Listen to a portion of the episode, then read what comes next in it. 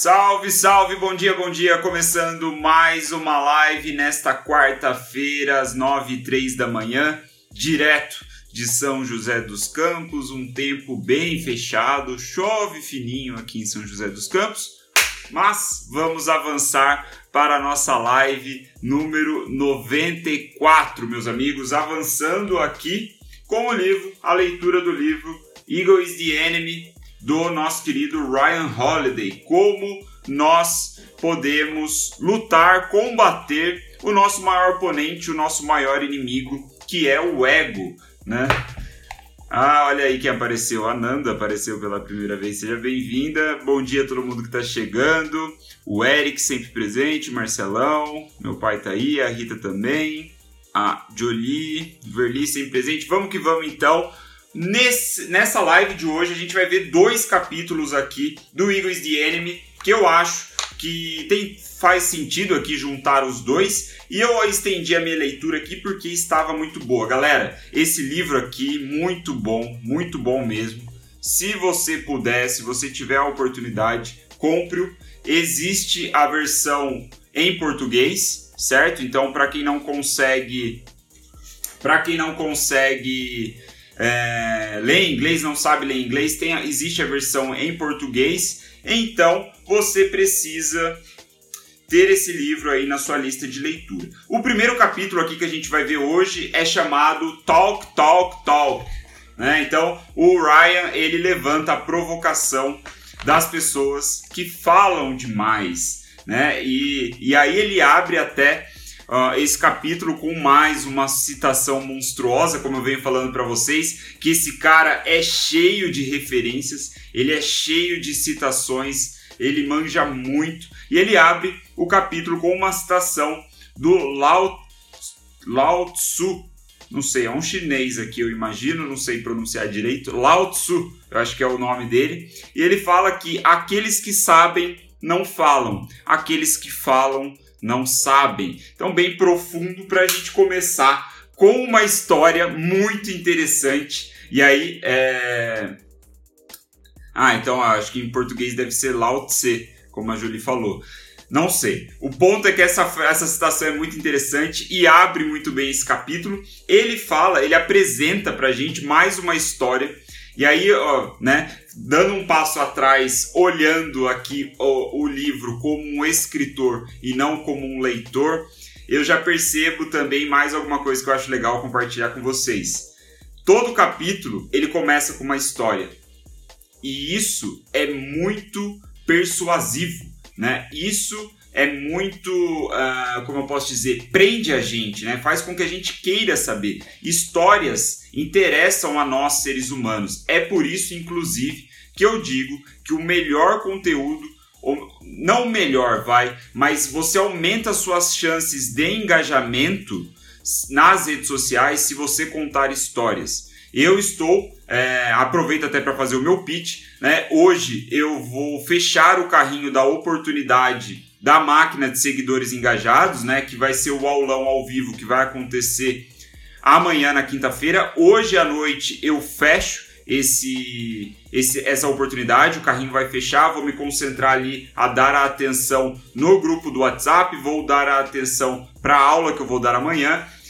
E se você reparar, nas postagens que eu fiz ultimamente no meu Instagram, no meu Facebook, divulgando essa oportunidade, que é, obviamente, eu estou vendendo a um preço ridículo de 97 reais, você pode reparar que eu começo os meus posts contando uma história. Então a Nanda falou, é uma técnica, né? Isso é uma técnica, é, não sei se persuasiva é a melhor palavra, mas faz com que você se envolva no conteúdo, na história. E eu vejo o Ryan falando exatamente isso fazendo exatamente isso. Ele começa os capítulos contando uma história e essa história serve de pano de fundo, depois de plano de fundo, para que ele te convença com os argumentos dele ali sobre ego que ele está falando. Então, é... boa Nanda, seja bem-vinda. Vai, fa vai fazer é... vai fazer muito bem pro, pro grupo que a gente está fazendo no WhatsApp, né? Que vai ter, eu esqueci de falar, além do aulão sobre a máquina de seguidores engajados, a gente também vai ter um grupo de 30 dias de acompanhamento. Mas não quero fazer o pitch agora, esse não é o momento. Só falei porque se você for no meu, no meu, nas minhas postagens, você vai ver que os dois ou três posts que eu fiz é, divulgando, promovendo essa oportunidade, eu começo com uma história. Se eu imagine se eu fizesse o seguinte, se eu fosse direto ao ponto e começasse a falar, galera, por 97 reais você participa do meu aulão na quinta-feira.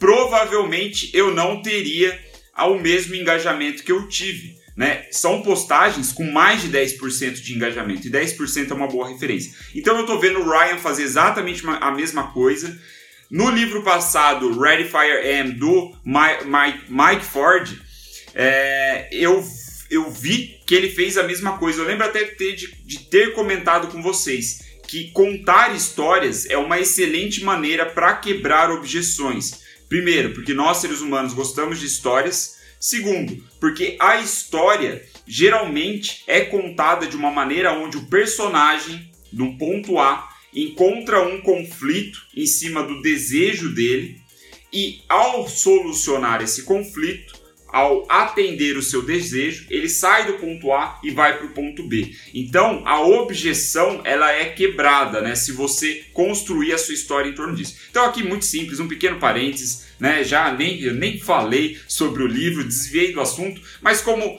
né, o, o, o, ponto central aqui das nossas lives é marketing, é negócios, eu achei interessante trazer isso para vocês.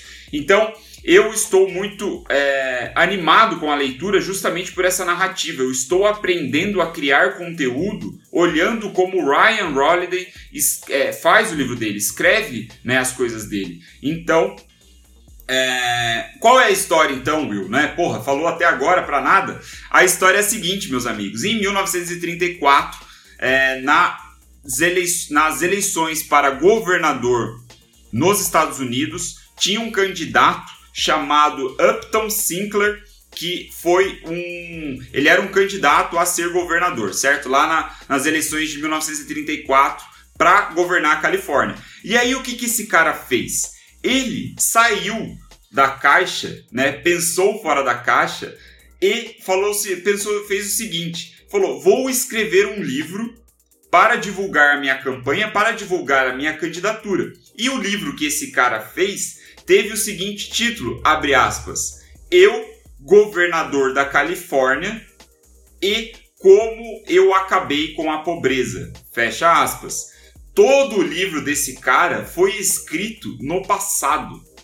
Ele escreveu o livro como se ele tivesse ganhado as eleições de 1934, tivesse passado por todo o mandato de quatro anos, sei lá, três anos, não sei quanto, quantos anos era na época, enfim, feito um mandato de sucesso e ainda ele tinha acabado com a pobreza durante o mandato dele. Olha pra você ver, a ideia desse cara, ele escreveu esse livro durante a campanha.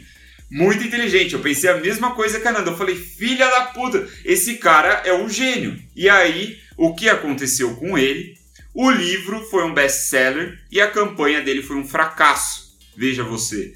E aí é muito interessante, porque se tratando de ego, né, que é o tema central do livro, o Ryan fala o seguinte: ele diz que esse cara ele começou a falar né, sobre isso, ele passou um bom tempo escrevendo sobre a parada no passado, e aí chegou um ponto que um amigo dele é, escreveu sobre, sobre o que tinha acontecido, e aí o amigo dele escreveu o seguinte: abre aspas. O Upton percebeu que ele não só seria derrotado, como ele também é, tinha perdido o interesse pela campanha.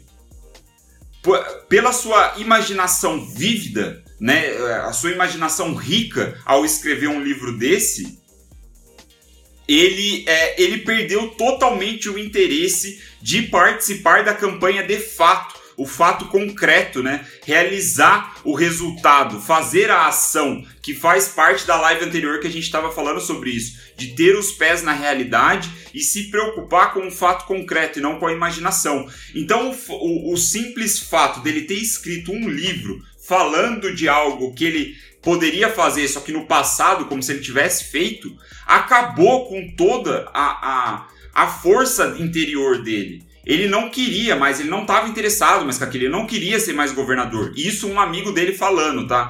Aqui com as aspas que o Ryan trouxe.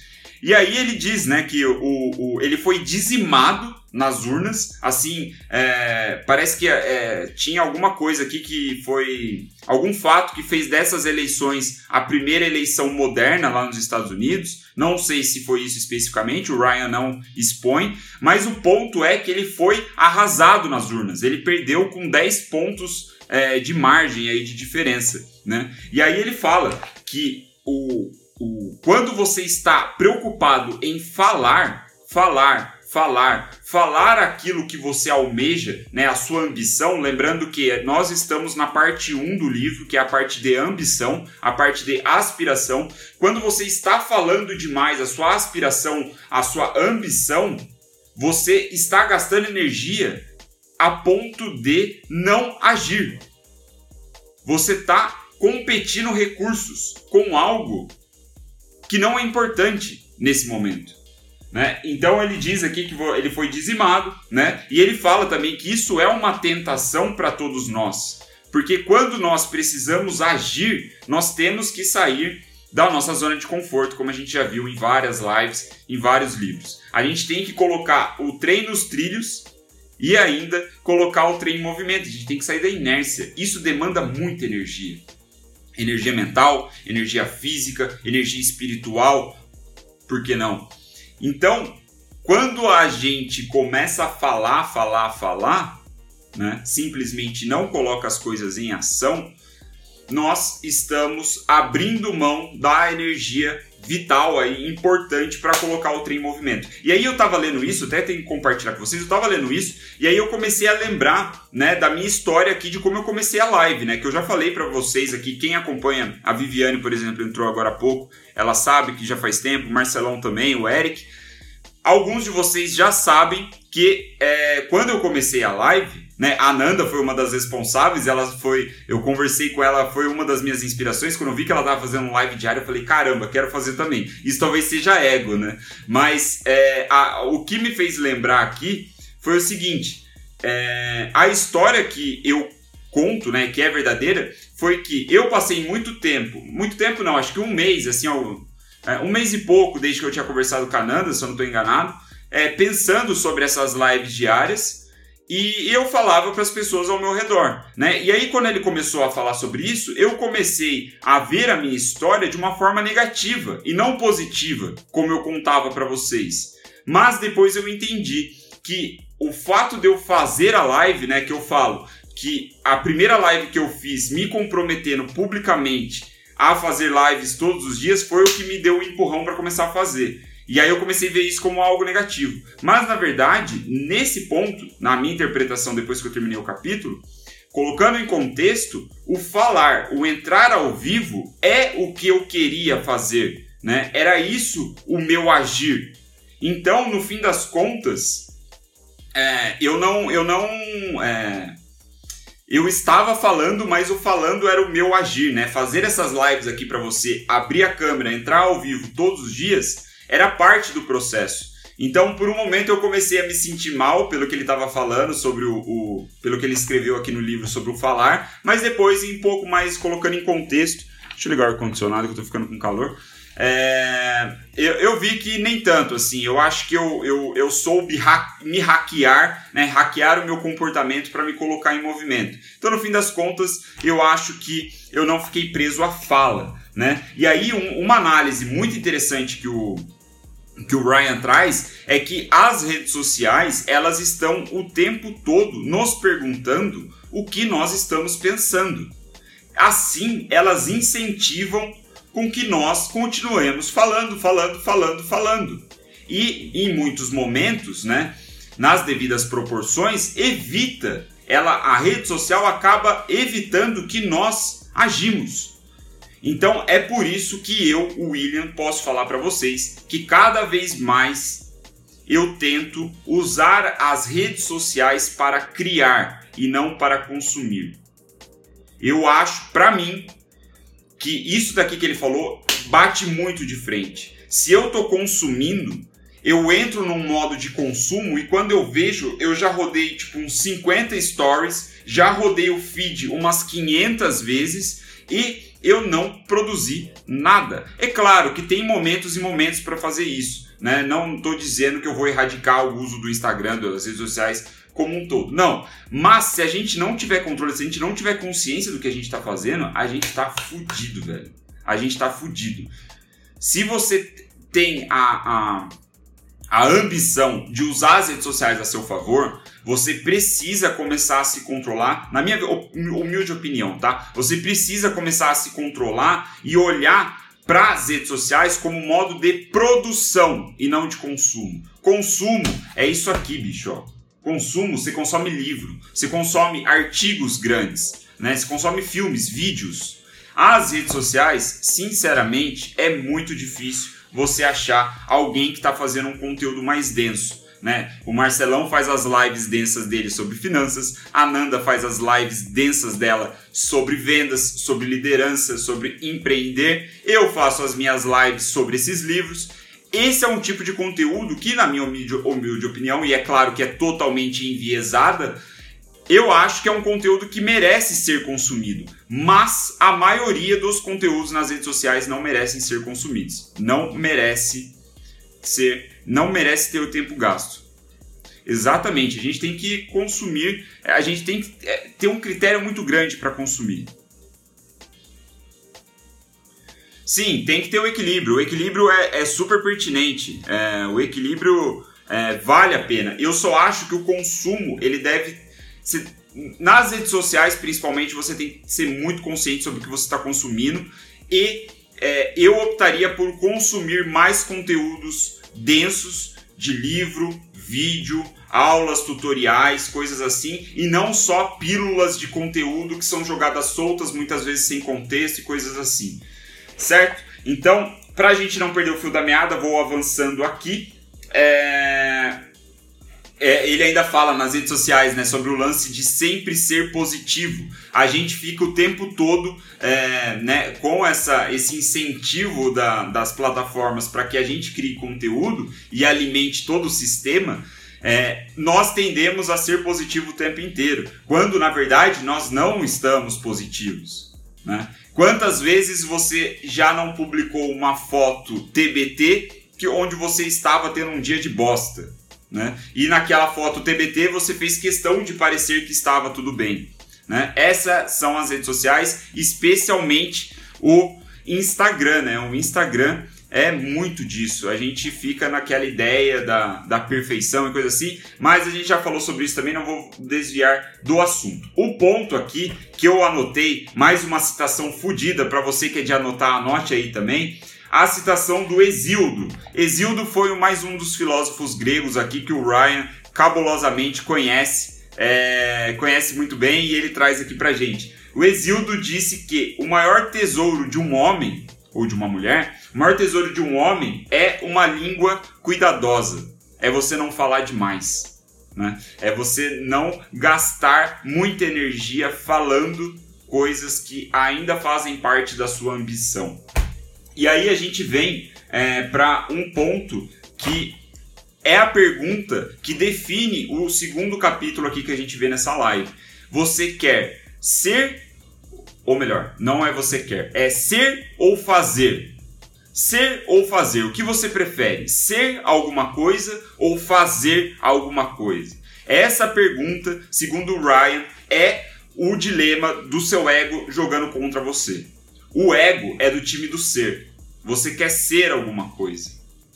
Né? Você quer ser o maior influenciador no seu mercado. Você quer ser um perfil no Instagram com um milhão de seguidores. Você quer ser um grande empresário, um grande empreendedor, um grande vendedor. Ou você quer fazer. Quando você olha para o ser, você está sendo egoísta, você está pensando em você. Quando você pensa no fazer, você pensa no outro no que aquilo que você está fazendo vai trazer de bom para o outro, para o seu bairro, para a sua empresa, para a sua, o seu público-alvo, né, os seus clientes, para a sua nação. E aí, é, essa dualidade é bem interessante que ele apresenta mais uma história de mais um militar. Deixa eu ver se eu puxo aqui. Eu até. Essa foi a primeira dobra que eu fiz no livro, hein? Essa foi a primeira. Geralmente, quando eu tô lendo, eu faço essas dobras aqui gigantes para eu saber exatamente as passagens mais fodas aqui que eu encontro. Mas o ponto é o seguinte: ele traz aqui a história de, um, de mais um militar que em determinado momento ele está falando lá com, com um novato e ele diz para o novato: Cara, ao longo da sua carreira aqui, é, como militar ou na vida, você vai ter sempre duas opções. Sempre duas opções. A opção, a primeira opção é você ir em busca das honrarias, do, do, das premiações, da alta patente, fazer as, é, fazer as coisas para atender outras pessoas, falar o que as pessoas querem ouvir, né? E, e, e ser reconhecido por isso. No outro lado, a sua outra opção é você se comprometer a fazer, fazer aquilo que é certo, fazer aquilo que é preciso para servir a sua nação, né, no contexto militar, fazer aquilo para servir né, os seus parceiros, né, os seus colegas militares, fazer aquilo para servir você mesmo. E aí você sempre vai ter essas duas opções. Se você for pelo fazer, potencialmente você não vai ser reconhecido. Né? Você não vai receber uma medalhinha porque você fez o que era certo. Você provavelmente ganha medalhinha por falar as coisas certas para os detentores do poder que podem colocar você dentro do clubinho deles. Então, essa dualidade é, pode ser extrapolada para toda a nossa vida, que é a sugestão do Ryan, né, o que ele traz aqui, que a pergunta é justamente essa: ser ou fazer. Ser nessa perspectiva é o ego, né? é o, o, o fingimento, é o que a gente falou na live passada da pose. Né? Você tem pose, você parece ser, na verdade. Você não merece aquilo. Você fez ali as coisas, né? Você é um, um, um um bom. Ah, como eu posso dizer? Você tem, tem as habilidades sociais para ir escalando né, na pirâmide social, vamos dizer assim. Mas muitas vezes isso é fingido, né? Isso é uma pose. Do outro lado do fazer é muito mais altruísta, é muito mais é, generoso, porque você está fazendo para trazer resultados. Isso é se basear no fato concreto. Isso é colocar os pés na realidade que a gente falou na live passada. Então, assim, você acaba merecendo, né? Não é fingido, você merece o que te traz, né? O, o, os resultados que vêm até você.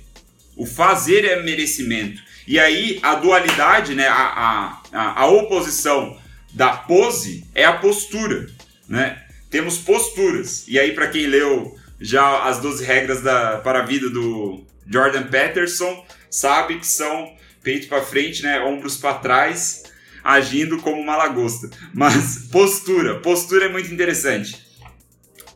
Para finalizar, né, a, é, essa diferença para tornar mais clara, o ser é sobre impressionar pessoas. O fazer é sobre ser impressionante, né? Impressionar pessoas é diferente de ser impressionante. Você é impressionante fazendo. E até uma coisa que ele não fala, e aqui é uma conclusão minha, tá? Então abre parênteses aí, é uma opinião minha sobre o livro. Eu acho que quando você escolhe o fazer, você acaba sendo também. Só que aí você acaba sendo por merecimento e não por falar o que as pessoas querem ouvir, né?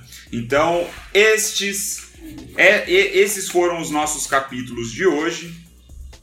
Ser ou fazer né? O que você vai ouvir vai deixar o seu ego falar. E cara, cheio de grandes ideias. Putz, excelente livro, excelente, excelente, excelente livro. É, eu perdi alguns comentários aqui, vamos ver se eu puxo. Viviane falou legitimidade, exatamente isso. Exatamente, a Nanda matou a pau aqui, ó. Pessoas que são mais comerciais e fazem trabalho aparecer têm mais sucesso do que as do que às vezes fez mais. Exatamente. Exatamente. Eu não tenho estômago para. Eu não tenho estômago para ambiente corporativo justamente por causa disso. É, o parecer ser. É, é, é, puta, é foda. Não, não consigo, não consigo, não consigo, não sei lidar com esse tipo de coisa, não tenho estômago para isso. O ponto é fazer. O livro é Ego is the Enemy, do Ryan Holiday.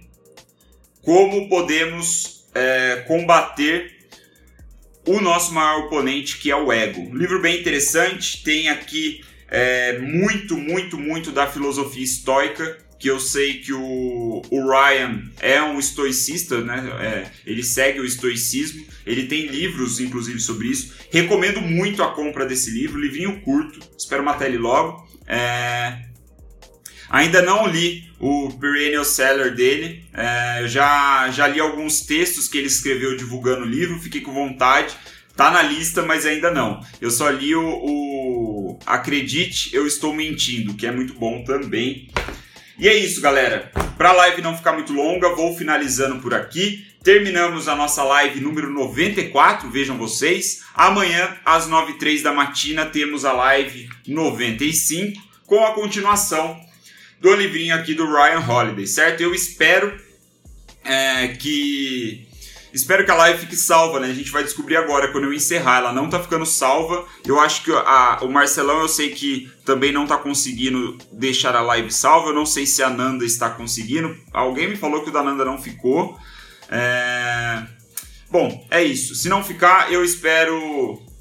Tá, tá correria, mas eu vou jogar as lives logo no YouTube, no Spotify, para quem é, não conseguiu acompanhar, certo? Muito obrigado pela atenção de vocês. Foi mais uma vez um prazerzaço. E é isso, vamos que vamos. Quarta-feira está aí. É... E a gente tem coisas para fazer, né? Valeu. Obrigado, pessoal. Um abraço. Qualquer coisa, estamos aí por mensagem.